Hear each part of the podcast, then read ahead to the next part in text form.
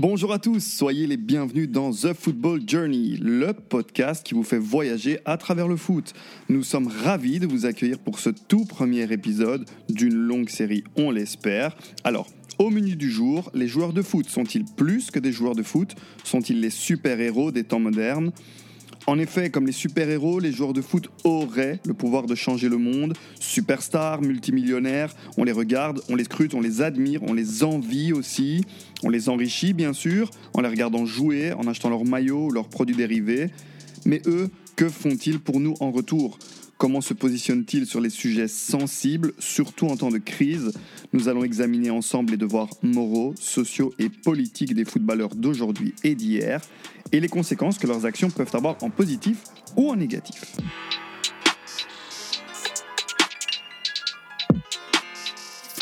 Alors, pour discuter de ce sujet avec moi aujourd'hui, deux experts, de passionnés, de pionniers de ce nouveau podcast. Ce sont de vrais amoureux du football qui ne se le cachent pas, sont un peu nostalgiques du foot d'avant. Ils se ressemblent beaucoup physiquement, ils s'aiment, mais ils sont fondamentalement différents footballistiquement parlant. Alors tout d'abord, celui qu'on compare à une Bible ou à une encyclopédie, doté d'une mémoire infaillible des dates, fan inconditionnel des Red Devils et de l'Inter. Bonsoir Nilo. Salut Antoine, comment tu vas? Écoute-moi plutôt bien et toi? Pareil, pareil, euh, le week-end n'était pas si mauvais que ça. Satisfait de la victoire de l'Inter ce week-end? Euh, Bon, comme je t'ai déjà dit, hein, bon, on garde les pieds sur terre. Il reste 15 matchs et euh, on met, on, met pas la, la charrue euh, avant les bœufs. Donc on va attendre les 4-5 dernières journées avant de vraiment commencer à rêver. Mais pour l'instant, tout, tout, est encore jouable. Ok, un peu de superstition, pas trop se projeter. Alors, devant lui, on a l'éternel rival, hein, toujours en carrière d'ailleurs, spécialiste des réseaux sociaux et noctambule hors pair, partisan des Gunners d'Arsenal et animateur de masterclass en marketing digital. Bonsoir Laurent. Bonsoir Antoine, comment tu vas? Ben, Moi ça va, ça va plutôt bien. Euh, je te pose la question, je te la pose pas. Comment va Arsenal pour l'instant? Ben Écoute Antoine, si l'état de ma forme était relatif à celui d'Arsenal, je pense que mon cas serait assez préoccupant. ok, d'accord. Alors, ben, euh, un petit mot rapide aussi pour vous dire euh, que si nous nous sommes lancés dans l'aventure TFJ, c'est pour plusieurs non, raisons. Mais Antoine, excuse-moi de t'interrompre. Antoine, Antoine, toi, personne ne te présente? Euh, bah, vas-y, vas-y. Bah, je vais le faire alors. Ben, Laissez-moi, cher auditeur, vous présenter notre trequartista et capitaine Antoine Moreto, belge d'origine italienne, diplômé en journalisme. Antoine est un fan inconditionnel de football, et ce à travers toutes ses époques. Ce qui fait de lui naturellement notre roi du quiz, comme vous le découvrirez. Blues de cœur dû à son allégeance pour Chelsea. Et bien connaître de plus en plus jeune âge, Antoine sera celui qui donnera le tempo et distillera les passes D tout au long de cette aventure que sera TFJ. Eh merci pour ce bel hommage, Nilo.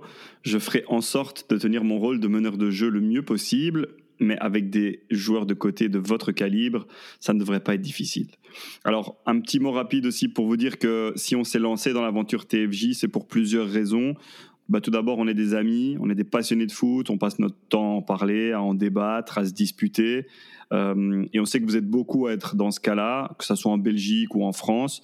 Et du coup, on a eu l'idée de créer ce podcast pour parler de foot, en fait, tout simplement, euh, parler de foot différemment et créer une communauté foot avec vous, parce qu'on va clairement avoir besoin de vous pour que cette communauté, que cette aventure grandisse et devienne la référence en termes de podcast foot. Alors, nous ne serons pas seuls, ni aujourd'hui, ni lors des autres épisodes d'ailleurs. En effet, TFJ s'engage à vous proposer un intervenant extérieur de qualité lors de chaque épisode, donc des invités triés sur le volet pour nous partager, pour vous partager leur expertise et expérience sur les dossiers abordés. Alors aujourd'hui, on aura la chance d'avoir Bruno Ekoelemanga, qui est un footballeur international gabonais. Il évolue à Dijon en L1 française et c'est toi, Laurent, qui a eu la chance de l'interviewer. Tout à fait, Antoine. Bruno est actuellement capitaine de Dijon en Ligue 1. Juste avant ça, il jouait à Cardiff en Première Ligue. International gabonais depuis près de 10 ans, il est un joueur d'expérience. Comme vous le verrez, il a un avis bien précis, bien précis sur l'image que le footballeur devrait ou ne devrait pas avoir sur et en dehors des terrains. Ok, très bien. Bah, maintenant que les présentations sont faites, on va rentrer dans le vif du sujet car il y a beaucoup de choses à dire et c'est un sujet qui nous tient à cœur, surtout vu la période actuelle. Alors dans le premier chapitre de cet épisode, on va parler des devoirs sociaux des joueurs de foot, mais aussi de leurs devoirs d'exemplarité sur et en dehors du terrain.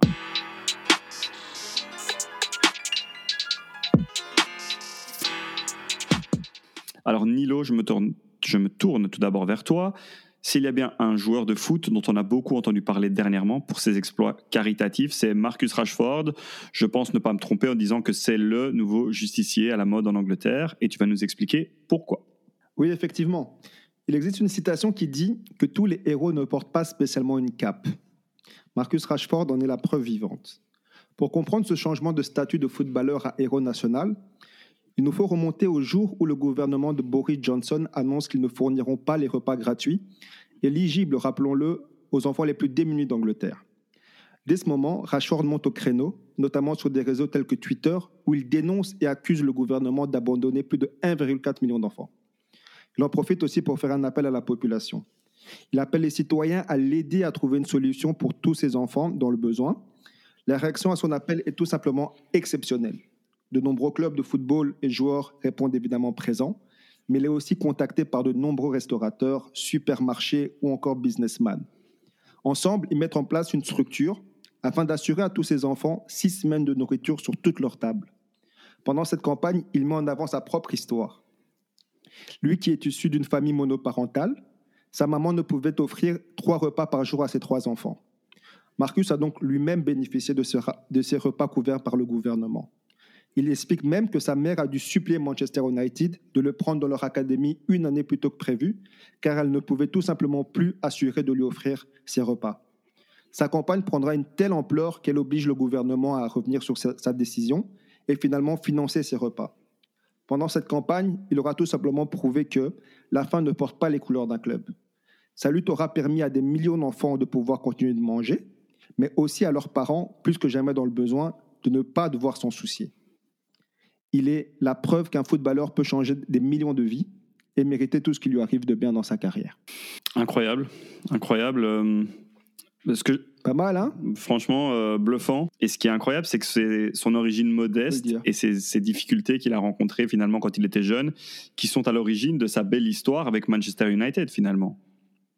Exactement, comme, euh, comme lui-même l'a mis en avant son histoire super touchante que j'invite chacun à regarder. Hein. Franchement, c'est un reportage qu'il a fait euh, avec sa maman où il explique euh, son parcours, il explique euh, les difficultés qu'ils ont eues en tant que famille, mais au final, il, explique également que ça les a soudés et c'est la raison pour laquelle il a un tel mental, c'est la raison pour laquelle il était tellement déterminé à réussir en tant que footballeur professionnel.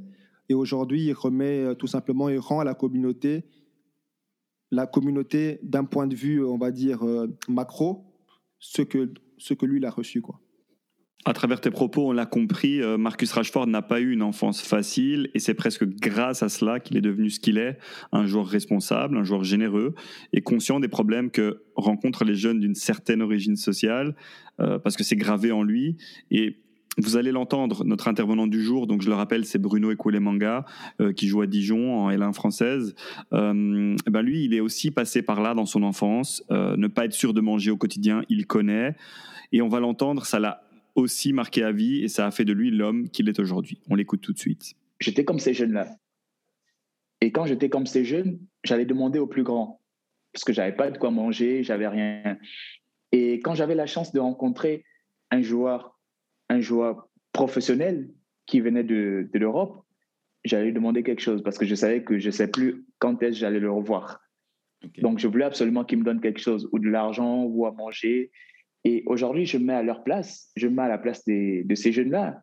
Je, on a tous souffert, on est tous restés euh, des semaines ou des jours sans manger, et qu'aujourd'hui, euh, ils vivent la même situation, et que nous, derrière, si on peut avoir, si on peut avoir quelque chose, si on peut donner quelque chose, c'est sûr qu'on ne pourra pas satisfaire tout le monde, ça c'est impossible.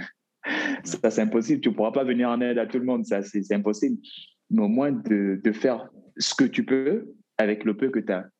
Bah, c'est déjà ça, c'est comme on dit, c'est le geste qui compte. Quand on, était, quand on était plus jeune, on ne se rendait pas compte on se rendait pas compte, on voulait faire une carrière de footballeur, mais on se rendait pas compte. C'est vrai qu'on on faisait les tournois du quartier, euh, on prenait les noms comme euh, Nesta, comme Excess, on prenait un peu le nom du quartier, parce que bon, c'est les, les mecs qu'on voyait à la télé. Mais après, euh, quand tu as eu la chance d'être professionnel et que derrière, tu vois des, petits frères ou des jeunes qui te qui t'envoient des messages, qui, quand ils te voient, ils te demandent, ils te, demandent, ils te disent qu'ils veulent faire une photo.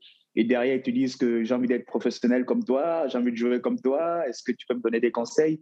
Et là, tu te rends compte que, écoute, il y a beaucoup de jeunes qui sont derrière toi, qui te regardent, qui ont envie de faire comme toi. Donc, euh, la seule chose que tu peux faire, c'est bon, leur apporter ce que tu peux et euh, ce que tu sais et euh, surtout de faire attention aussi à, ce que tu fais parce qu'ils sont là, ils sont derrière toi pour, pour, pour te suivre, ils veulent, ils veulent un peu prendre ton exemple. Donc, pour toi, un peu, c'est c'est une forme de pression, ça te met la pression, ben, c'est une pression positive parce que tu n'as pas envie de faire, pas envie de, de faire des mauvais choix, tu n'as pas envie de faire des mauvaises choses parce que pour les jeunes, ils copient chez toi, donc tu n'as pas envie qu'ils copient les, des, euh, des mauvaises choses. Donc euh, voilà, c'est euh, une, comme je disais tout à l'heure, c'est une pression, mais c'est une bonne pression. C'est une bonne pression. Et puis, voilà, on est obligé d'être exemplaire pour, pour que derrière aussi les, les, jeunes soient irréprochables. Alors, quand on entend ça, ça donne encore plus d'importance aux initiatives comme celle de Marcus Rashford ou, d'autres joueurs d'ailleurs, non, Nilo?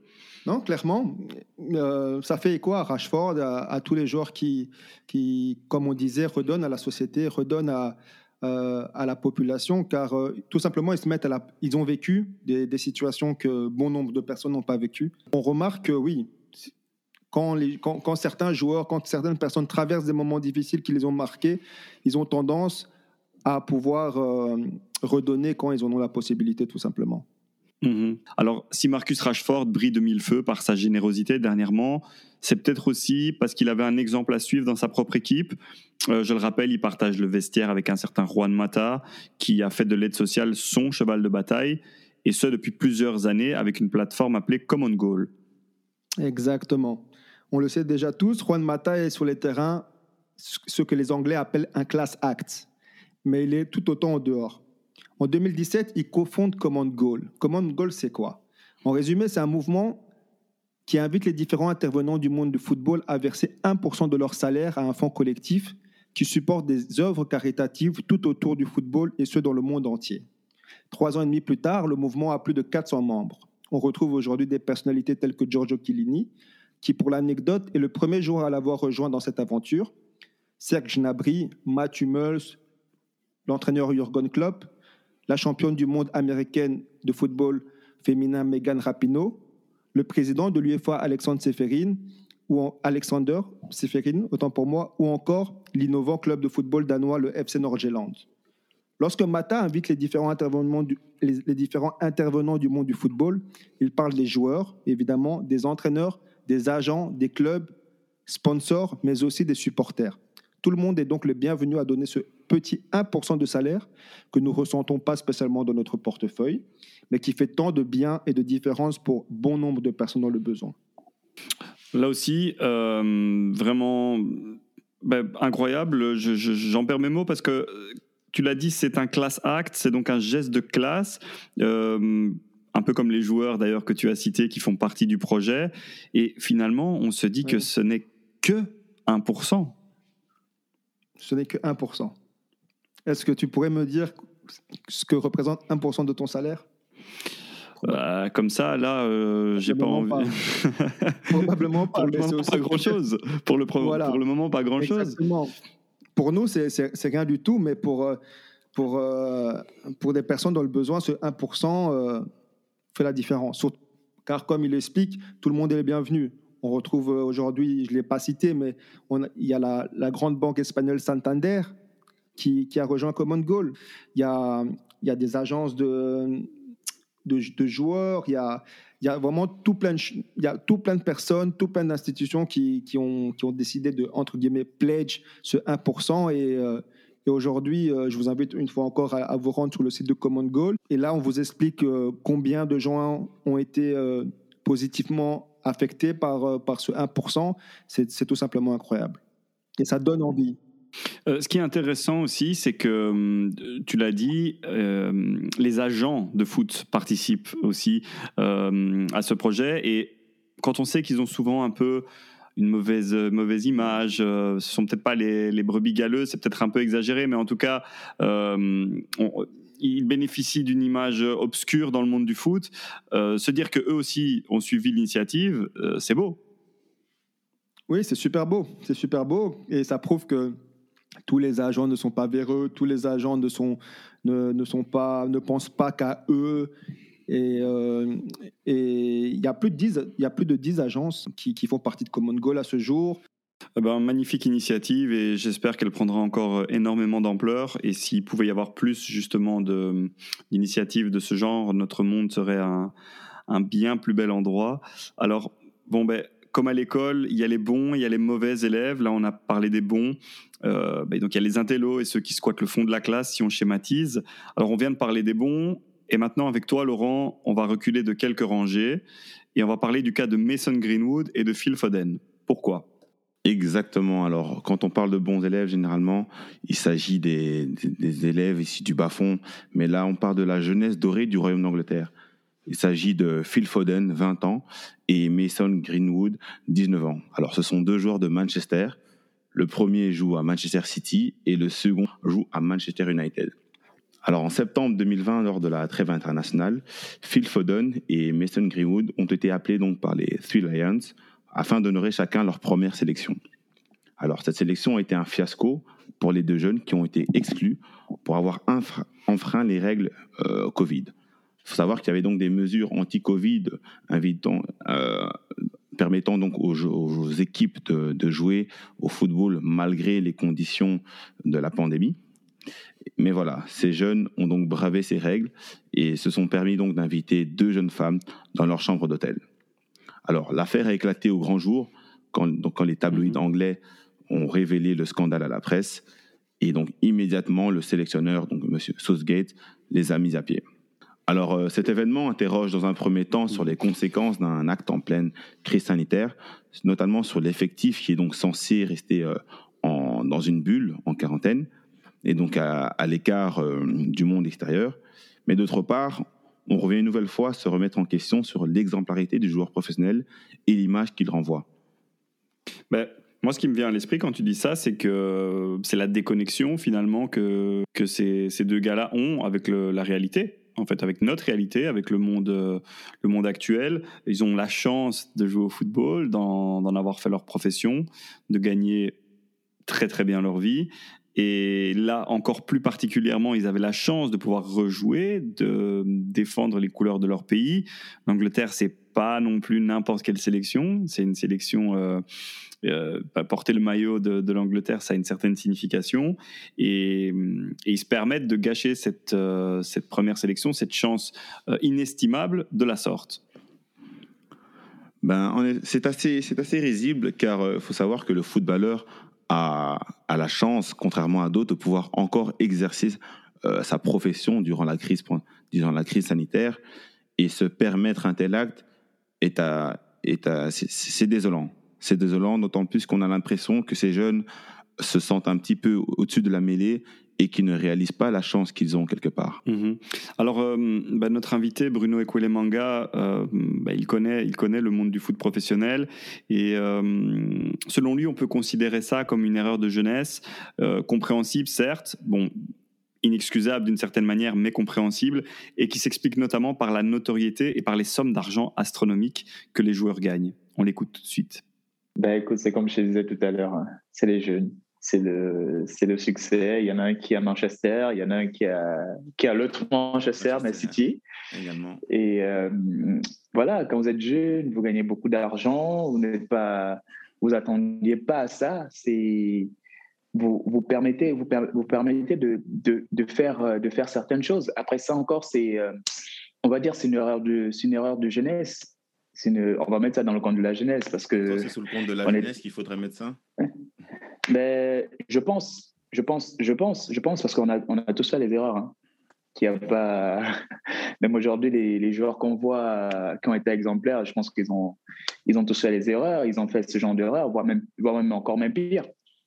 Voilà, c'est euh, euh, ce que je disais tout à l'heure, que même en sélection, la sélection, on peut gérer certaines choses, mais en dehors du terrain ou en dehors du vestiaire, la sélection ne gère plus. Et après, c'est, c'est, à toi-même de te responsabiliser, de te responsabiliser, de te prendre en charge. Et ça, je pense que bon, ils sont encore jeunes. Je sais pas quel âge, ils, quel âge ils ont. Ils n'ont même pas, ils n'ont même pas 22, 23 ans, je pense. Ah non, ils ont 20 et 19 ans. 20 et 18 ans. T'as vu? C'est la jeunesse. Aujourd'hui, les jeunes, ils cherchent plus, ils cherchent plus à être des joueurs de foot. Ils cherchent à être des footballeurs. Tu vois? C'est-à-dire que quand tu cherches à, quand tu cherches à être joueur de foot, tu sais d'où tu viens. Tu sais que tu vas souffrir. Tu sais que tu as souffert. Même si aujourd'hui tu as beaucoup d'argent, eh ben, tu sais comment tu as fait, tout ce que tu as fait, les efforts que tu as fait pour arriver là. Tu vois. Mais quand tu cherches à être footballeur, les jeunes aujourd'hui cherchent à être footballeur parce qu'ils voient Mbappé dans une Ferrari, ils voient Neymar avec une belle maison. Tu vois, donc ils pensent pas, ils ont le talent, oui, ils ont le talent. Mais à 19 ans, tu, à 19 ans, quand tu gagnes beaucoup d'argent et que dans, dans ta tête, tu cherches à être footballeur, c'est tu es juste surpris de ce qui t'arrive et puis euh, tu fais comme tu veux, tu te dis que tu es privilégié comme, comme, euh, comme tu disais tout à l'heure et tu te, tu te crois permis, tu te crois tout permis. Alors voilà, on l'a entendu, euh, bah, selon Bruno, en fait c'est tout ça, c'est ce monde du foot, l'argent, peut-être les femmes, la notoriété, qui leur monte à la tête tout simplement à croire que oui, car ils ont euh, de plus en plus, euh, en étant de plus en plus jeunes, ils, ont, ils touchent des, sommes, astronomiques assez tôt. Et du coup, parfois, on a l'impression qu'ils sont donc déconnectés de cette réalité et qu'ils veulent surtout paraître euh, sur les réseaux sociaux, etc., plutôt que de, de s'en tenir à leur job qui, pour l'instant, vient à peine de commencer, car il faut le rappeler, ils n'ont que 20 et 19 ans. c'est très jeune. Et pour revenir sur l'incident à proprement parler, euh, est-ce qu'ils ont été repris depuis? L'un a été repris parce qu'il faut savoir que pour le cas de Phil Foden, il est installé à Manchester City depuis euh, près de 4 ans. Et donc, euh, il est plutôt bien géré car il, joue régulièrement et de plus en plus ces six derniers mois. Et donc, il a, eu l'occasion, on va dire, de pouvoir se relancer de par ses, de par ses belles performances en club, pour euh, Mason Greenwood, je, dirais que c'était un peu plus compliqué dans le sens où lui ayant moins d'expérience, je pense qu'il a été un peu plus affecté par euh, cette sanction, mais il est tout doucement en train de se remettre dans le bain et au final, ça devrait aller. Mmh, oui, c'est ça, ils ont un avenir radieux devant eux. Ça serait dommage que ça soit cet épisode-là qui mette tout par terre. Euh, alors, s'il y en a un autre qui n'est jamais à court d'idées pour remplir euh, ce genre de rubrique, donc la rubrique Bad Buzz. Euh, c'est Neymar. Euh, l'attaquant du PSG est un fantaisiste hors pair qu'on déteste adorer ou qu'on adore détester, c'est à voir. Surtout parce que son comportement sur le terrain laisse souvent à désirer. Alors au-delà des coiffures extravagantes, Neymar, c'est quel type de gars sur le terrain, Laurent? Bah, Comme tu l'as dit, la star brésilienne Neymar n'est plus à présenter. De par son talent, sa popularité et de manière générale sa carrière qui au jour d'aujourd'hui est finalement assez abouti malgré les débats. Mais voilà, malheureusement, le, le, crack brésilien ne se distingue pas que par son talent. Et en effet, il s'est fait remarquer à de nombreuses reprises pour un comportement décrit comme agaçant, qui, euh, qui est assimilé à de la provocation, et voire même de la simulation sur le terrain. Euh, bah, finalement, qui de mieux euh, qu'un joueur de foot et d'un défenseur, qui plus est, pour parler du comportement de Neymar sur un terrain? C'est le cas de notre invité, hein, c'est le cas de Bruno Manga, qu'il a rencontré sur les pelouses de Ligue 1, vu qu'il est défenseur et que, bah, comme vous le savez, Neymar est un attaquant. Alors, vous allez l'entendre, euh, sa rencontre avec Neymar ne l'a pas laissé insensible. On l'écoute tout de suite. Ben, pour être honnête, il est agaçant. Après, euh, ça n'enlève en rien ses qualités hein, sur le terrain ça n'enlève en rien ce qu'il est capable de faire sur un terrain. Mais c'est vrai qu'il est agaçant, mais je pense que c'est, euh, euh, ça, fait partie de, ça fait partie de son jeu. Ça fait partie de, de sa manière de jouer. Mais oui, il est agaçant. Des fois, tu as envie de, des fois, as envie de, de le tamponner et puis prendre un rouge et puis basta. Ah, Mais bon, ben oui, ben oui, Ou, un, exemple euh, qui te vient en tête Non, je me rappelle quand on a joué PSG, euh, PSG euh, Dijon. bon, c'est le mec qui est capable de, de, de, te doubler. Bah, de toute façon, j'ai j'ai pas besoin de le dire. Hein. Il est capable de te doubler toute une équipe. Mais c'est quelqu'un qui, qui passe son temps sur le terrain à parler, à se plaindre.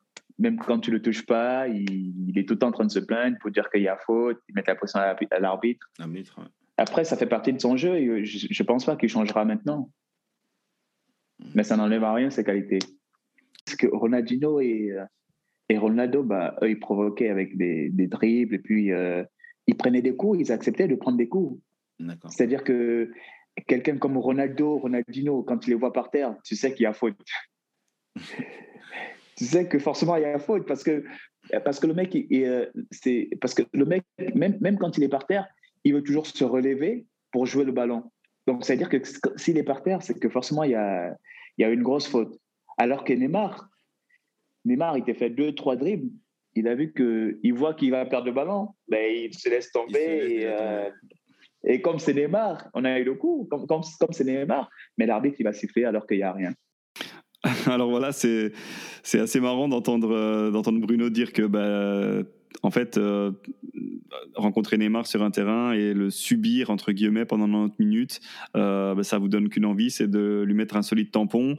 Et, ce que je retiens aussi, c'est que bah, selon lui, en fait, quand Neymar tombe, qu'il y ait faute ou qu'il n'y ait pas faute, finalement, l'arbitre siffle à l'influence parce que c'est Neymar. Est-ce que c'est le cas?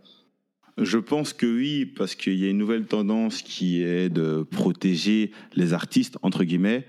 Mais voilà, Neymar, c'est également un bon acteur et donc il va user de son influence pour que la décision penche en sa faveur, forcément. Mhm. Mais est-ce que c'est pas un peu too much? Parce que moi, bon, Neymar, là, je vais quand même me positionner.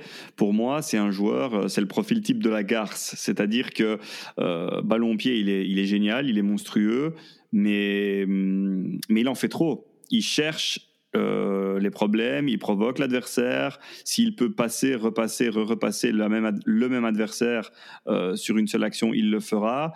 Euh, c'est une conception très individuelle du football et c'est jamais le dernier à mettre de l'huile sur le feu. Alors, est-ce que finalement, il ne mérite pas les traitements de faveur qu'il a de la part des défenseurs? Je pense que le problème de Neymar, c'est que cela ne se limite pas au jeu qu'il y a, comme disait Bruno, il y a du verbal. Ce sont des injures, c'est de la provocation. Et il va parfois revenir faire le dribble de trop, or qu'en soi, ce n'est pas bénéfique pour le jeu. C'est ça, quand on a l'image de Ronaldinho qui était souriant, c'est autre chose, évidemment. Euh, Nilo, j'aimerais t'entendre là-dessus, parce que je sais que toi, tu, bon, mm, tu as quand même euh, plus tendance à penser qu'un gars comme Neymar doit être protégé, surtout dû à sa fragilité physique. Concernant un Neymar, c'est que j'entends que oui, on, le compare à, à, R10 Ronaldinho, à R9 Ronaldo, mais déjà, ces deux-là, par exemple, avaient la chance d'être plus musclés que Neymar. Neymar, euh, de nature, est déjà moins musclé, donc il est, comme tu l'as dit, beaucoup plus frêle. Et après, donc il a tendance, je pense qu'il a tendance à, à se protéger lui-même parce que faut pas se mentir, Neymar, sans même devoir provoquer, Neymar, il se fait faucher, je pense. Il y a beaucoup de défenseurs qui, quand ils voient Neymar devant eux, ah, ils, cherchent, ils le fauchent parce que voilà, ils se disent, voilà, euh, c'est la seule façon que je peux l'arrêter. Donc, à ce niveau-là, j'ai envie de dire aussi, c'est culturel. Neymar, c'est un Brésilien qui a grandi au Brésil, qui, et c'est le, le, football brésilien, tout simplement. Euh, moi, la seule chose que j'ai à le reprocher, Neymar, aujourd'hui, c'est n'est pas spécialement ce qu'il fait sur le terrain, c'est plutôt ce qu'il fait en dehors du terrain.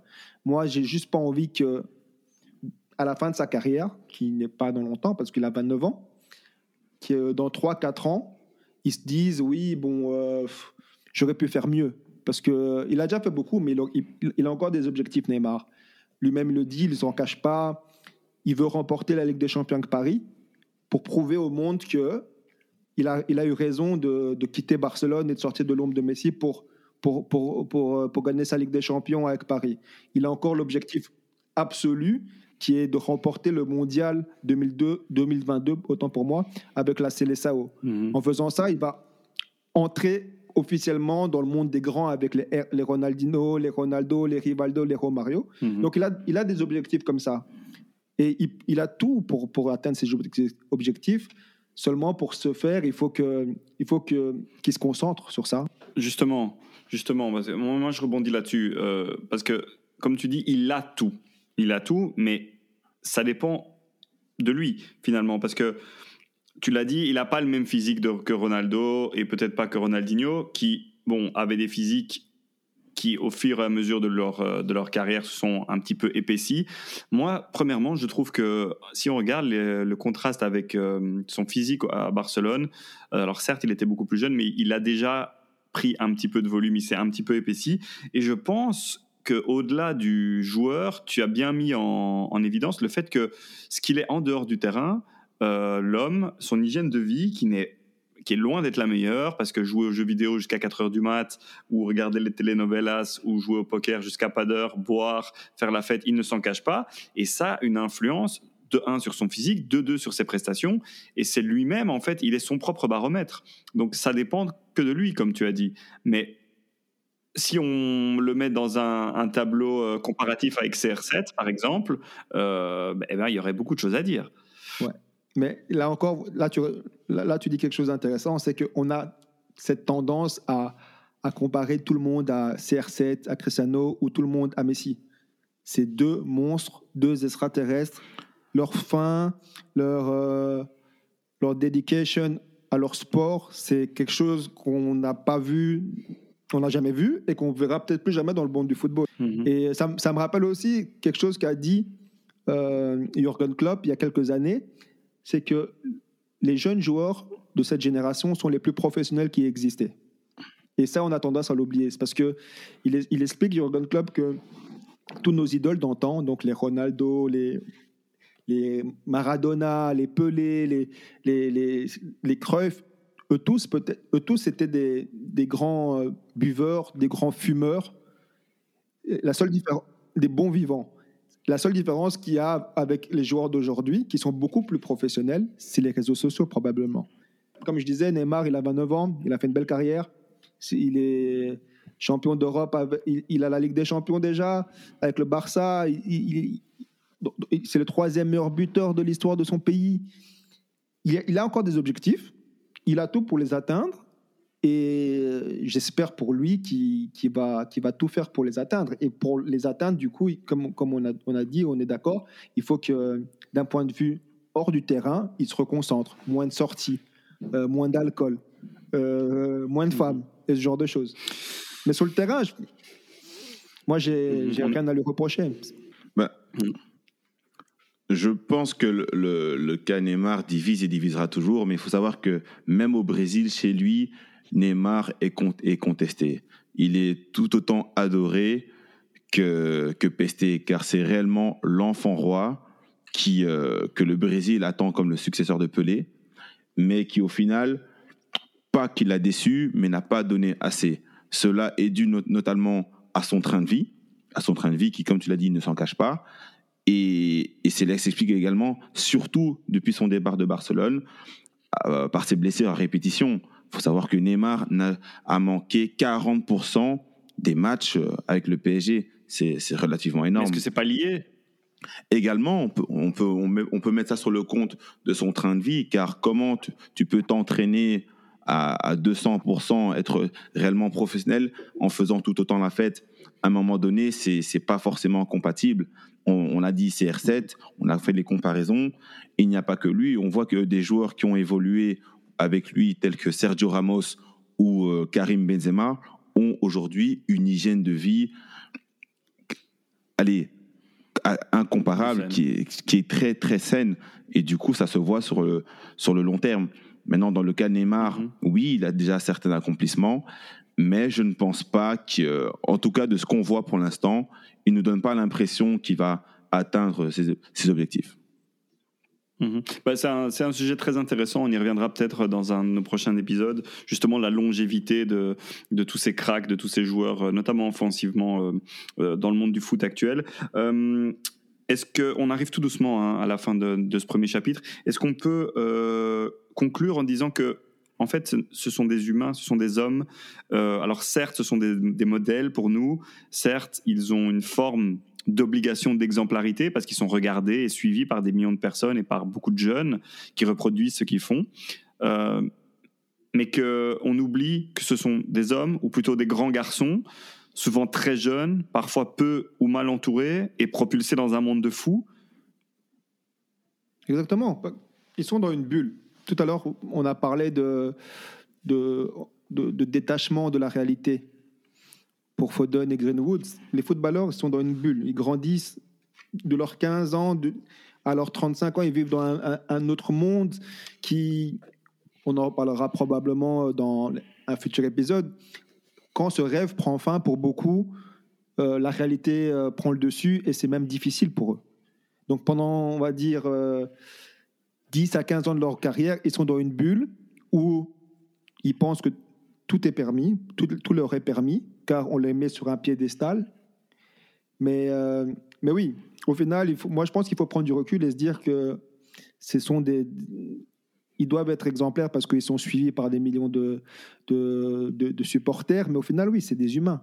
Ils ont leurs bons jours, leurs mauvais jours, ils mhm. ont leurs leur, leur qualités, leurs défauts. Et on a tendance à un peu oublier, un peu trop oublier que oui, ce sont des humains, ce sont des jeunes joueurs, des jeunes personnes avec de l'argent, des possibilités, des vices que, que, que peu d'entre nous avons et que et que oui, tout simplement, il faut prendre du recul et se dire oui, c'est des humains. Il faut, il faut des fois oublier que c'est des superstars, qu'il faut oublier que ce, que ce sont nos idoles. Mhm. Donc être joueur de foot professionnel, euh, c'est une bénédiction d'un côté et une malédiction de l'autre. On les juger comme on jugerait notre frère, notre cousin ou notre meilleur pote. Très bien. Alors c'est la fin du premier chapitre déjà, euh, consacré aux devoirs sociaux et d'exemplarité des joueurs de foot.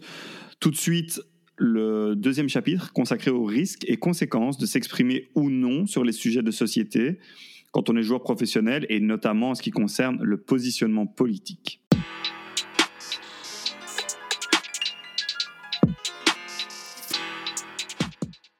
Alors dans ce chapitre, nous allons parler des risques et des conséquences de s'exprimer ou non sur les sujets de société qui fâchent quand on est joueur professionnel, et notamment en ce qui concerne la politique. Alors Nilo, dans le passé, on a eu de beaux exemples de la relation étroite qu'entretiennent foot et politique, notamment pour lutter contre la dictature militaire. On retourne dans le passé et on s'envole vers le Brésil avec toi. Exactement Antoine. Un très bel exemple est celui du mouvement mené par un ancien capitaine de la Seleção, prénommé Socrates, et ses coéquipiers des Corinthians. Pour recontextualiser, nous sommes en 1982 dans un Brésil qui vit sous un régime dictatorial, et ce depuis 20 ans. Il faut savoir qu'à cette époque, le football, à l'image de tout le pays, est dirigé et organisé de manière autoritaire. Fatigué de cette situation, Socrate décide alors de cofonder le Corinthians Democracy, un mouvement qui avait pour but de challenger toutes les décisions prises au sein du club. Sous ce mouvement, tout le monde au club avait les mêmes droits et la même voix.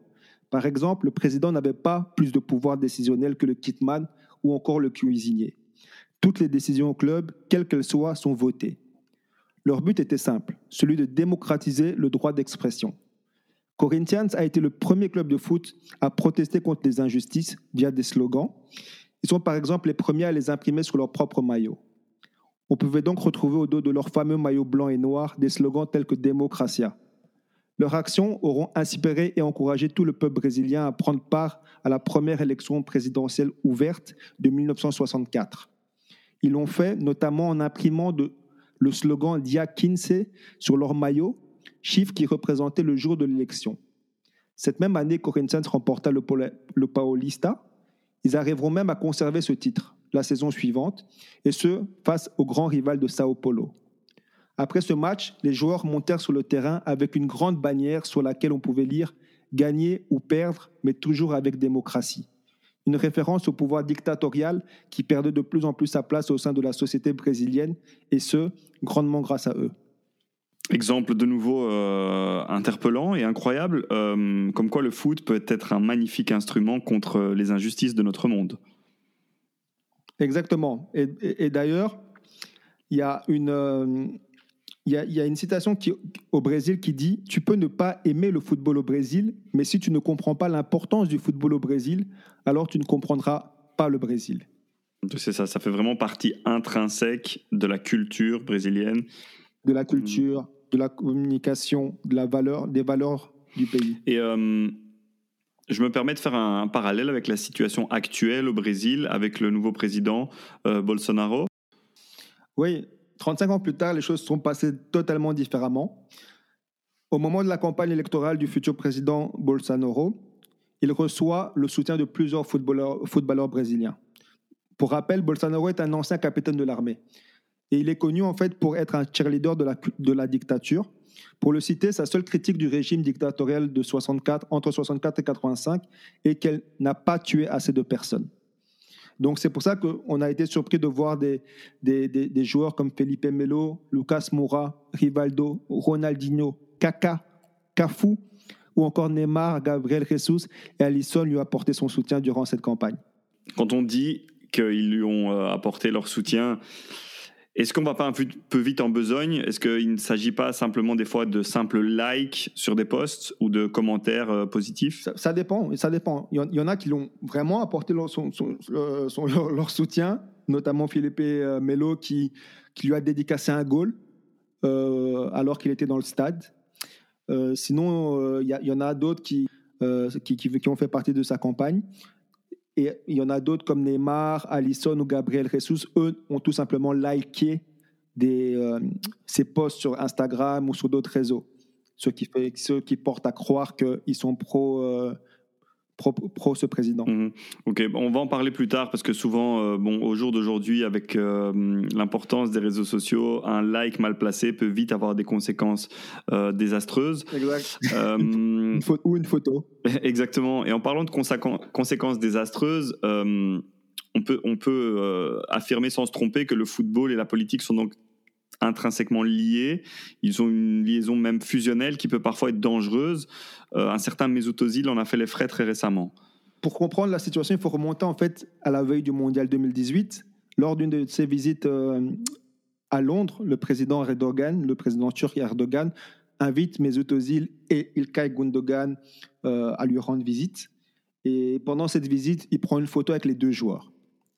La, la répercussion à ça, c'est que, entre-temps, donc il y a le scandale qui, éclate, c'est suivi du mondial. L'Allemagne est éliminée au premier tour euh, de la Coupe du Monde. Et, euh, directement après, Mesut Özil est, désigné comme bouc émissaire en fait de, cette élimination. Et euh, cela est suivi donc d'une multitude d'attaques racistes envers Mesut Özil par les, par les fans il, prend sa retraite internationale de manière anticipée car euh, il ne ressent pas le, soutien de sa fédération ni de ses coéquipiers en équipe nationale. Et, euh, donc, il prend, il prend malheureusement sa, retraite anticipée. Et, là, récemment, en septembre 2020, la fédération allemande fait un communiqué où il avoue avoir fait des erreurs sur la, gestion du camp Mesut Özil. Si on peut schématiser, euh, Mesut Özil euh, a, vu sa fin de carrière internationale arriver très vite, tout simplement sur une photo. Sur une photo. D'accord, ça, ça, nous montre quand même bien le, danger euh, d'un positionnement politique dans ce cas-ci, si on, si on utilise ce terme-là. Exactement. Mais pour l'anecdote, si vous la voulez. bien sûr, toujours. C'est que Erdogan était témoin du mariage de Mesut une année plus tard. D'accord, donc ça dépasse en fait finalement le cadre de la politique, tout simplement. Voilà. Mmh. Mais c'est un peu maladroit. Ça reste un peu maladroit comme. Euh... Super maladroit. Mmh. Ben, il l'a payé cher en tout cas. Euh, plus proche de nous dans le temps, enfin quoique Ozil c'était proche, mais euh, en comparaison avec euh, avec le Brésil de Socrates, il y a un autre joueur qui a profité du football et de sa notoriété mondiale pour changer les choses dans son pays, c'est Didier Drogba. Alors Laurent, euh, à part marqué euh, sur le buzzer en finale de Ligue des Champions, Drogba, il a aussi eu une énorme influence politique dans son pays. Tout à fait. Alors, les événements remontent à 2005. Il faut savoir que à ce moment, à cette période-là, la Côte d'Ivoire était en pleine guerre civile. Il y avait eu de, de, nombreux affrontements qui avaient duré, mais qui s'étaient arrêtés en 2004, mais qui malheureusement ont repris. Alors, euh, on est donc en septembre 2005 quand la Côte d'Ivoire affronte le Soudan dans le cadre d'un match de qualification pour le Mondial 2006. Alors, ça s'avère que pour l'histoire, la, Côte d'Ivoire finit par gagner un match, ce match-là sur, sur, un coup franc, et que parallèlement, le Cameroun euh, fait match nul, ce qui va donc permettre à la, Côte d'Ivoire de se qualifier pour le Mondial. Alors, euh, un événement qui est surprenant, qui va donc se arriver et le suivant. Après le match, il y a donc des journalistes qui s'infiltrent dans le vestiaire de la Côte d'Ivoire qui est qualifié.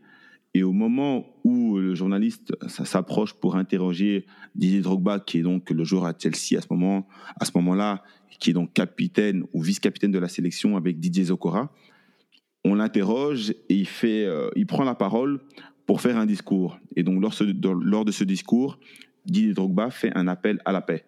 Il demande au peuple et donc aux armées, aux différents groupes armés qui s'affrontent, de baisser les armes. C'est un appel fort et symbolique qui va changer le cours des choses pour euh, la Côte d'Ivoire, car grâce à lui, il va mettre fin aux affrontements. Il y avait des images de liesse populaire magnifiques et incroyables euh, euh, sur les télévisions à ce moment-là. Il a vraiment, par une simple prise de parole, je dirais, solutionné un vrai problème et créé quelque chose de magnifique. C'est extraordinaire et comme l'a souligné Bruno Ekolemanga lors de son interview, on se rend parfois pas compte à quel point le footballeur est entendu et écouté dans, les rues.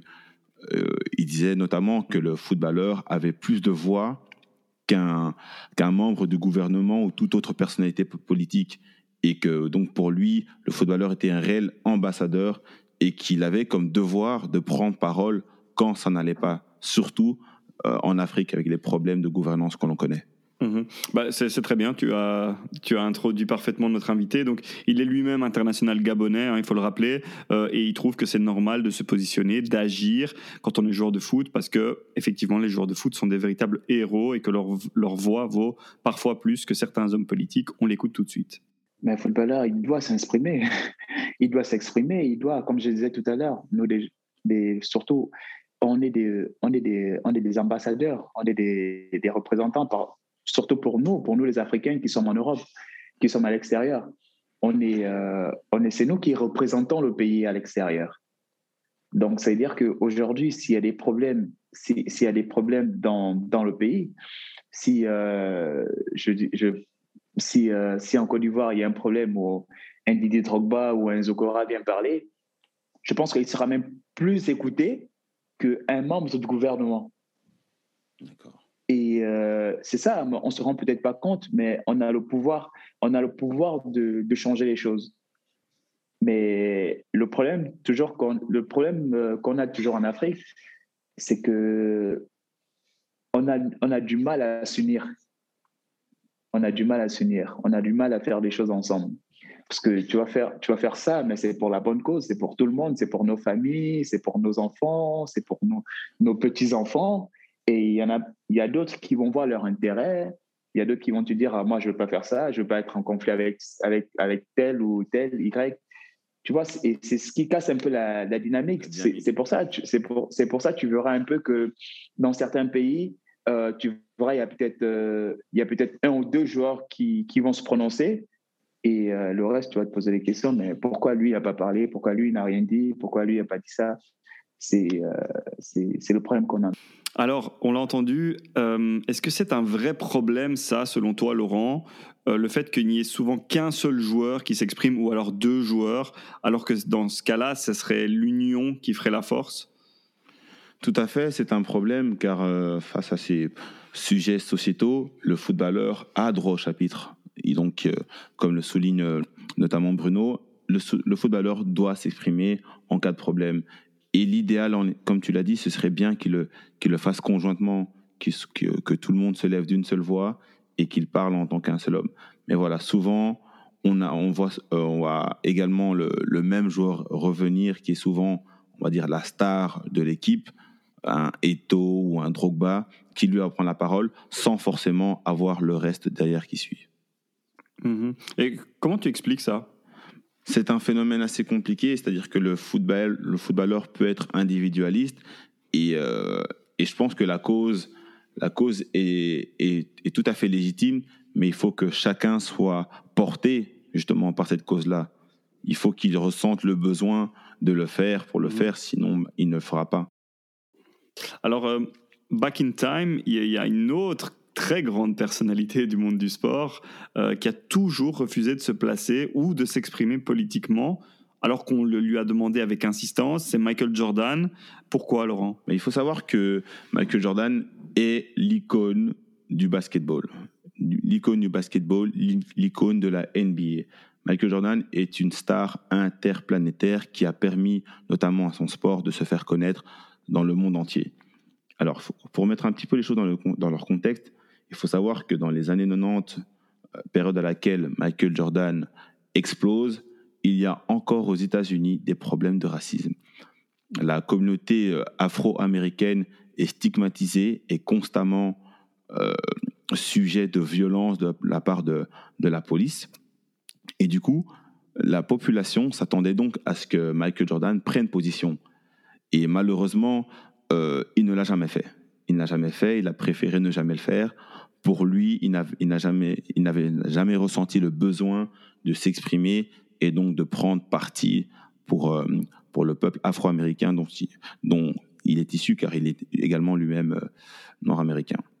quid de la, des autres grandes stars ou de la grande star actuelle du basket, LeBron James? Ben voilà, pour, si vous savez, il y a encore, il y a toujours ce débat qui, euh, qui consiste à déterminer qui est le, le GOAT, the greatest of all time en, anglais, c'est-à-dire euh, le plus grand joueur de tous les temps. On a tendance à dire que c'est donc Michael Jordan qui naturellement a marqué les esprits, mais que voilà, là on a LeBron James qui, sportivement se défend pas mal, qui a actuellement 4 bagues face à 6 pour Jordan, mais qui, à côté, à côté de ça, en dehors des parquets, est très actif très actif dans le monde associatif et également très actif dans le monde qui proteste contre les, les, les violences contre le, peuple afro-américain. Mhm. Et euh, quelle est la différence en fait? Pourquoi est-ce que lui est si actif alors que Jordan était plutôt muet? Encore une fois, ben, je pense que c'est une, une question de personnalité. Euh, LeBron James est quelqu'un qui a qui a énormément souffert lors de, sa jeunesse. Il, se, il est humble et il, reconnaît que la ville d'Akron, d'où il vient, c'était vraiment pas la, la, belle vie. Et donc, lui redonne spontanément à cette communauté-là, dont il s'estime redevable à vie. Et, euh, et, parallèlement à ça, notamment d'un point de vue euh, militant, militantisme, il est très actif. Mmh. Donc de nouveau, c'est euh, l'origine sociale et, peut-être les, expériences, les dures expériences de vie qu'il a traversées qui expliquent euh, son activité aujourd'hui. Bon, on arrive euh, à la fin du, deuxième chapitre. je voudrais qu'on passe en revue avec vous les conclusions de ce chapitre qui, qui est un petit peu particulier un peu touchy, vous l'avez compris, très, très noir ou très blanc. Est-ce qu'on peut dire que quand on se positionne bah, déjà c'est un choix totalement personnel, il n'y a aucune obligation là-dessus, et qu'en plus de ça, il faut avoir toutes les cartes en main, c'est-à-dire la compréhension totale du sujet sur lequel on se positionne, et c'est parfois très compliqué, même pour les experts de ces sujets-là, et surtout choisir le bon moyen, le bon canal d'expression, et en assumer les risques euh, par la suite. Oui, je pense. C'est pas qu'ils ont le devoir de le faire, mais c'est que s'ils peuvent le faire, qu'ils doivent le faire faire passer un message, car comme on a dit, euh, ils ont plus de followers tout simplement sur les réseaux sociaux que les politiciens. Donc euh, ils ont, comme Marcus Rashford l'a démontré cet été et en, en, automne passé, c'est qu'ils ont le pouvoir de, d'avoir un réel impact sur la société. Mais à côté de ça, pour revenir au cas un peu euh, Jordan et, et, et Lebron, ça prouve que décision revient, chacun prend ses décisions. On ne peut pas juger l'un de le faire et l'autre de ne pas le faire. Et peut-être que, que d'un point de vue, toujours pour revenir à l'ère des réseaux sociaux, au fait d'être euh, d'être euh, tout le temps sous le feu, des projecteurs, peut-être que Lebron ressent aussi plus ce besoin de le faire parce qu'il sait que pourrait d'un point, c'est notre génération. Peut-être qu'il serait plus jugé s'il le faisait pas non plus, s'il le communiquait pas autant. C'est très intéressant ce que tu dis. Euh, du coup, c'est la fin de ce deuxième chapitre euh, consacré au positionnement et au danger des positionnements, notamment politiques des joueurs de foot. Euh, restez bien avec nous parce que tout de suite, c'est le troisième et dernier chapitre de ce premier épisode, avant le grand quiz. Donc ne bougez pas.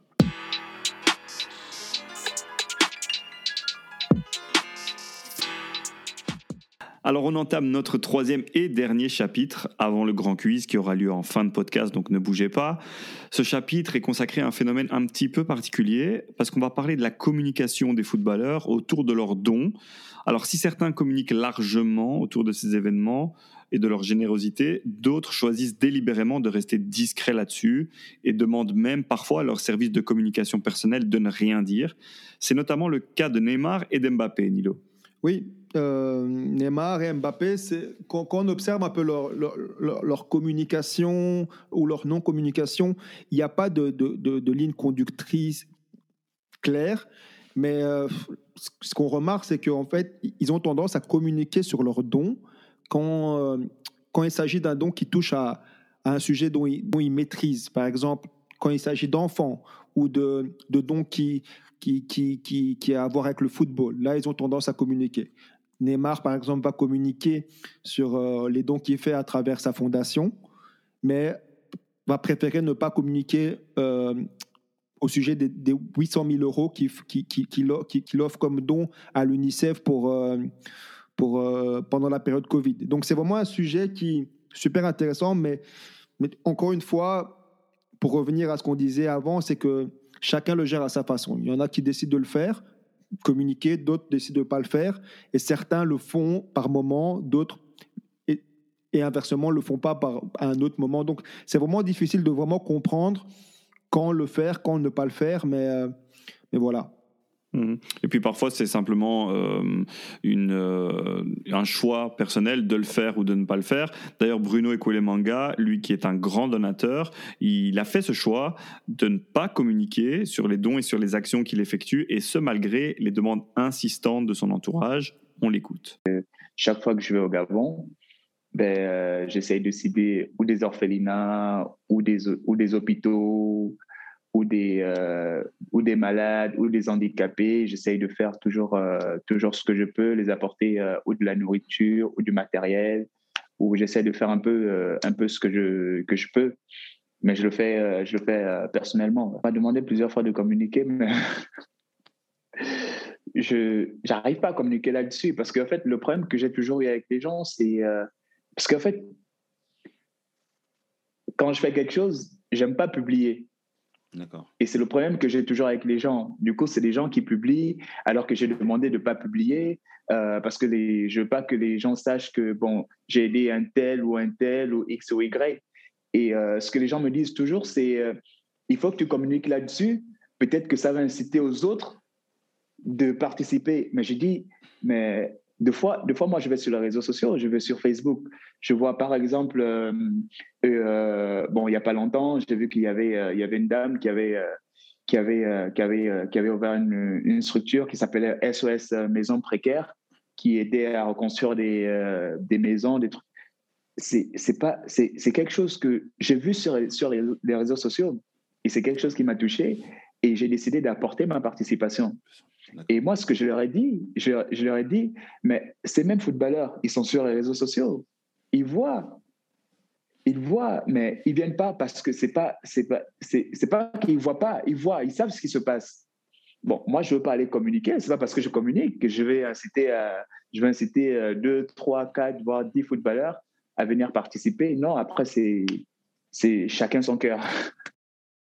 Alors voilà, on l'a entendu, euh, Bruno Ekoulemanga, lui, il a décidé volontairement de ne pas communiquer autour de ses dons parce que selon lui, il y a déjà assez de communication autour de, ses actes et que, hum, et que si ben, on est concerné euh, par une cause, si on est sensible à une cause, on n'a pas besoin ni de le communiquer, ni de le voir communiquer par quelqu'un d'autre. Voilà, comme il a dit, euh, à un moment donné, c'est une question de sensibilité et le footballeur sera plus ou moins sensible à une cause, comme il a dit, ou pas, car aujourd'hui, voilà, le footballeur est présent sur les réseaux sociaux, comme on l'a dit, que ce soit Instagram, Facebook et même Twitter, voire d'autres. Du coup, il sait ce qui se passe dans le monde. Le footballeur sait quand il y a une catastrophe, sait quand la, misère frappe, etc., etc. Du coup, cette démarche de d'effectuer un don, selon lui, est, tout à fait personnel et, ne doit pas être motivé par un autre footballeur qui lui aurait donné et communiqué sur la chose. Euh, ben, à côté de cela, euh, Laurent, comme tu as pris la parole, c'est très bien. Euh, à côté de ça, il y a ceux qui, communiquent sur le sujet et qui le, qui le font plutôt pas mal, qui n'ont pas peur d'afficher leur générosité, que ce soit via des posts ou des déclarations bien réfléchies sur les réseaux sociaux. C'est le cas de CR7 et de Lukaku notamment. Voilà, alors il faut savoir que pour le premier, Cristiano Ronaldo est quelqu'un qui, communique énormément sur ses réseaux sociaux, mais de manière ciblée, voire même stratégique. Bon, c'est la personnalité la plus suivie sur tous les réseaux. Et donc, même ses posts, on, sent derrière, on le voit, qu'il ne fait rien au hasard. Il s'agit de communiquer parce que je pense qu'il est réellement impliqué, qu'il est réellement impliqué et touché par euh, la misère dans le monde et que quelque part, il veut faire bouger les choses. Après, c'est le choix qu'il fait et qu'il utilise notamment tous les artifices qu'il y a derrière lui, notamment sa fondation, son hôtel, etc., pour mettre en avant une cause qu'il va défendre, forcément. D'un autre côté, on a Romelu Lukaku, qui euh, n'était pas spécialement connu pour ses dons, mais qui a décidé de, de mettre également en avant ce côté, ce côté-là. Euh, il a fait donc récemment, c'est donc euh, il y a, en 2020, il a fait un don à, un hôpital de Milan, l'hôpital San Raffaele. Tu m'excuseras pour l'accent italien. il a donc fait un don de, de 100 000 euros à cet hôpital. Euh, et donc, suite à ce don, il a fait une vidéo dans laquelle il se félicitait donc d'avoir donné un certain, ce montant-là et a un petit peu orchestré, entre guillemets, la communication euh, sur cet axe-là. Mhm. Euh, Nilo, je reviens à CR7. Toi, tu as l'habitude de parler de CR7 comme étant une marque. Est-ce que tu peux nous expliquer pourquoi? Euh, Après Cristiano, c'est plein de paradoxes parce que c'est vraiment le, parfait mélange. C'est le footballeur moderne par excellence, par définition en termes de. Car c'est le, le, footballeur marketing par, par, par excellence. C'est le joueur le plus suivi sur les réseaux sociaux. C'est le, le gars qui, qui toutes ces, euh, quasi toutes ces publications sur les réseaux sociaux sont sponsorisées. Et c'est vraiment le, donc le footballeur 2.0. Euh, Mais à côté de ça, sur le terrain, c'est le football qu'on aime et qui va nous manquer. Donc c'est le football qui, qui, du gars qui, tu, tu sais, tu, tu ressens qu'il joue au football pas que pour l'argent. Parce que oui, évidemment, il, joue, il, il, a, il, gagne énormément, mais tu sens que cet amour du football qui se, qui se, qui se traduit justement par tout simplement tous les efforts qu'il a fait pour, pour, pour en arriver là et pour rester au top jusqu'à à 35 ans, l'âge qu'il a aujourd'hui.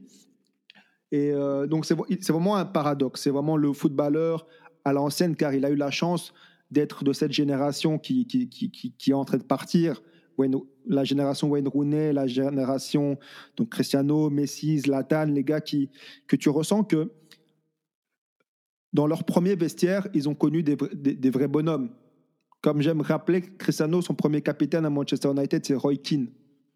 Il arrive dans, un vestiaire avec Roy Keane, avec euh, des Ryan Giggs, des Paul Scholes, des gars qui lui ont appris à être un vrai footballeur, à être un, un vrai meneur, chose que tu, tu ressens sur le terrain. Mais à côté de ça, en dehors du terrain, c'est vraiment la marque par excellence. Par exemple, pour le 5 février passé, pour son anniversaire, sur Instagram, là où les gens ont tendance à, à mettre en story, euh, à reposter en fait en story les, différentes personnes de leur entourage ou de leur famille à, à, leur souhaiter qui, qui, les ont souhaité bon anniversaire. Cristiano a décidé de, de, de, faire que 7 ou 8 publications et toutes les 7 ou 8 publications où on lui souhaitait bon anniversaire, c'était c'était comme euh, c'était ses marques. Donc c'était son hôtel, c'était euh, Laurent l'a précisé, je me rappelle plus exactement sa marque de sous-vêtements, je sais plus, et ce genre de choses. Donc c'est vraiment il monétise tout.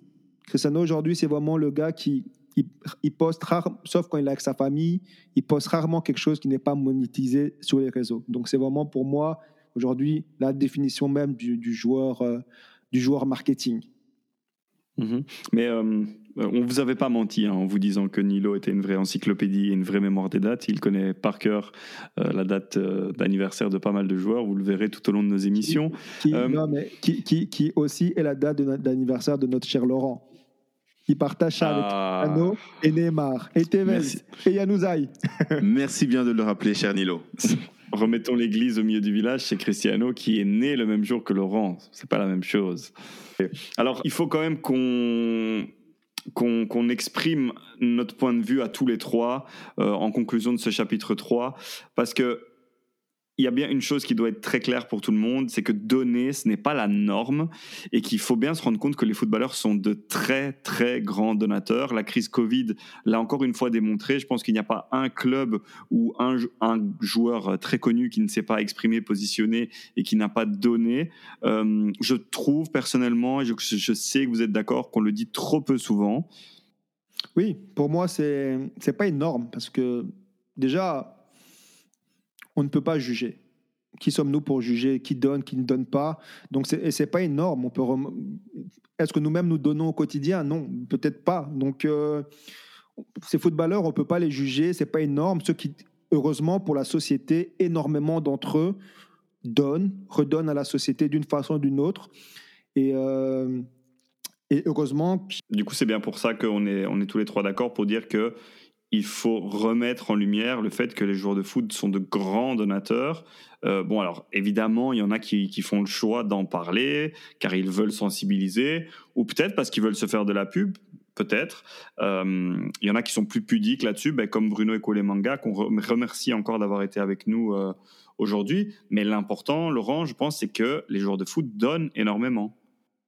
comme l'a bien souligné Nilo, ce n'est pas obligatoire. Il faut savoir que, mis à part le footballeur qui, c'est vrai, gagne bien leur vie, il y a également des chefs d'entreprise qui, eux, gagnent tout autant, si, voire plus, qui, eux, ne donnent pas forcément. Et du coup, on a tendance à, tomber facilement sur les, les footballeurs et même d'autres sportifs parce qu'on on attend énormément d'eux. Mais au final, de manière générale, on peut dire que le footballeur est généreux il est généreux et, euh, et, ne fait, et même s'il le fait par moment, on dira-t-on, pour euh, le buzz ou son image, un don reste un don. Mhm. Bah, c'est une très belle manière de, conclure ce troisième chapitre. C'est donc la fin de, la partie normale de l'émission, de la partie classique de l'émission. Tout de suite, on va passer au quiz qui va nous permettre de tester euh, les connaissances de nos deux experts sur le sujet. Mais avant ça, avant ça, on va rapidement passer en revue la semaine écoulée en trois points. On aura l'habitude de le faire dans chaque épisode. Alors les trois points sont 1. L'info qu'il ne fallait pas manquer de la semaine. 2. La stat utile. Et 3. Le match à suivre.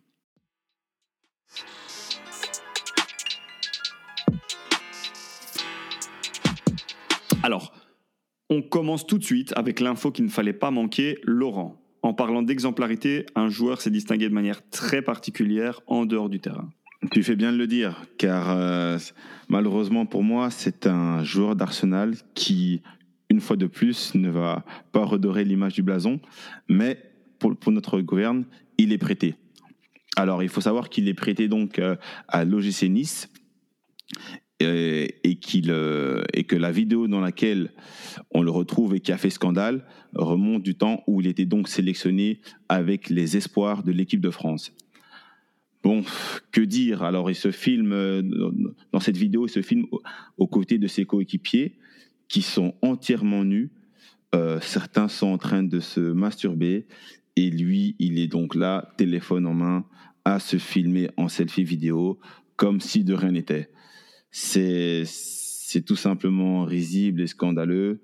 On ne comprend pas l'intérêt de filmer et poster ce genre de scène. Je, on, a du, on a du mal. Oui, il y a quelque chose qui nous échappe et ça rejoint peut-être ce qu'on disait tout à l'heure avec la déconnexion dans laquelle les joueurs de foot professionnels peuvent, peuvent vivre au quotidien finalement. C'est vraiment ça. Par moments, on a l'impression qu'ils ne se rendent pas compte de la gravité de ce qu'ils font. Euh, pour moi, il y aura des sanctions et euh, à voir si le, jeune Saliba sera rappelé.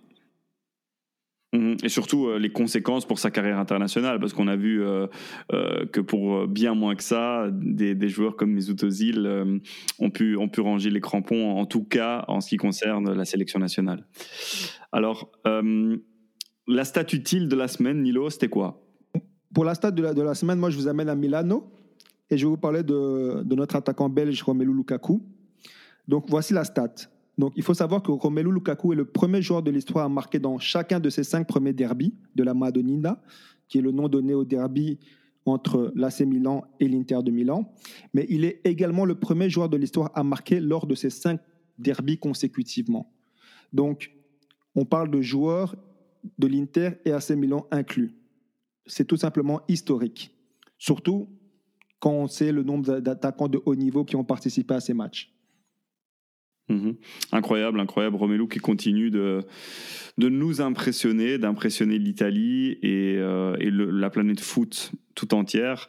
Euh, moi, je vais vous parler du, match à suivre. Euh, on va parler de Ligue des Champions. Et pour moi, on va rester en Italie, on va aller à Bergame, donc c'est pas très loin de Milan. pour moi, le match à suivre, c'est Atalanta-Real, ou plutôt Atalanta-Real Castilla, tant l'équipe du Real Madrid n'aura jamais autant ressemblé à une équipe B vu le nombre d'absents. Alors c'est un Real décimé, euh, de nombreux joueurs du Real Castilla donc euh, qui évoluent en Division 3. Benzema absent, Sergio Ramos ne sera pas là, Carvajal non plus, Marcelo de même, Valverde, Hazard on n'en parle même plus.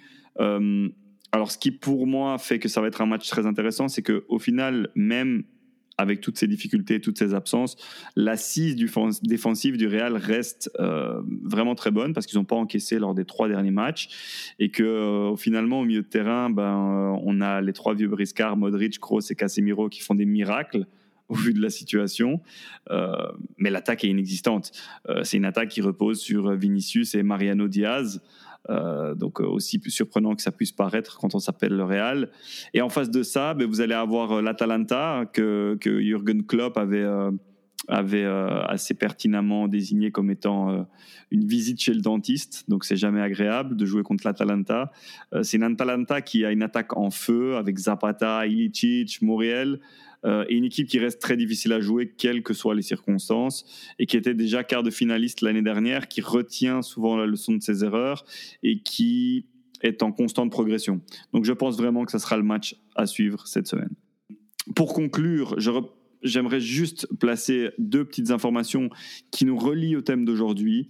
Euh, la première, c'est euh, Callum Hudson-Odoi, qui, euh, bah, qui a eu la particularité de monter au jeu ce week-end à la 45e minute, donc à la mi-temps, et qui a été sorti par son entraîneur, donc Thomas Tuchel, à la 76e, donc après être monté au jeu. Euh, et la justification de Thomas Tuchel, c'est tout simplement que, hum, qu'il ne met pas son body language euh, que ses comportements non verbaux sur la pelouse euh, lui déplaisaient. Alors oui, effectivement, il a perdu sept ballons euh, sur ce laps de temps. Et oui, effectivement, c'était pas la meilleure rentrée au jeu. Mais, mais je trouve ça inédit et en tout cas, j'ai pas mémoire d'une justification d'un entraîneur pour sortir un, un, joueur en parlant de, de, son comportement en fait non verbal sur le terrain, tout simplement. Et, et l'autre information de la semaine aussi, c'est ben Kylian Mbappé. C'est Kylian Mbappé qui est passé du, du paradis du Camp Nou où il a marqué, euh, il a marqué un triplé où il a, il a fait une, une prestation exceptionnelle. Et quelques jours plus tard, eh bien, il s'est distingué de bien mauvaise manière contre son ancienne équipe, l'AS Monaco. Euh, ben, tout simplement, euh, son équipe s'est inclinée deux buts à zéro à la maison, euh, une nouvelle défaite pour le PSG, une nouvelle fois à la maison, euh, et suite à la frustration du résultat et probablement de son match qui était vraiment, euh, qui était vraiment pas bon, Kylian Mbappé a donné un, coup de pied volontaire à un défenseur de l'équipe adverse, donc à Axel Dizazi, et il n'a été, il n'a été sanctionné que d'un carton jaune, alors que sur les images, vraiment, c'est allez, c'est clair comme de l'eau de roche, il devait être exclu. exclu. Et, moi, ce qui m'embête, c'est qu'à situation inverse, je ne sais pas ce que vous en pensez, si vous avez vu la phase, vous, mais à situation inverse, pour moi, c'est clairement rouge pour, euh, pour Dizazi si c'est lui qui met le coup de pied. À suivre donc euh, les prochaines prestations de Kylian Mbappé, hein, entre ombre et lumière. Euh, la vérité du, du, jour même est rarement celle du lendemain dans le football, et vous le verrez, vous l'entendrez plutôt dans notre, dans notre épisode de la semaine prochaine. Pour conclure cet épisode, nous allons tout de suite tester donc vos connaissances, Nilo, Laurent, sur le sujet qu'on a abordé aujourd'hui, sur les sujets qu'on a abordés aujourd'hui. Voici venu l'heure du quiz.